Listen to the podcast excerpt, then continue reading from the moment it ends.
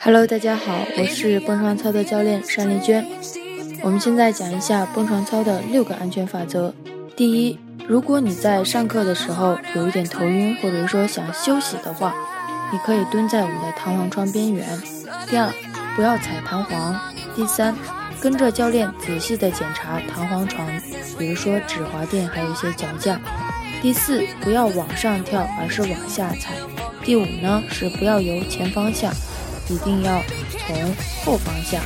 第六，下弹簧床后，请脚后跟呢一定要颠三次。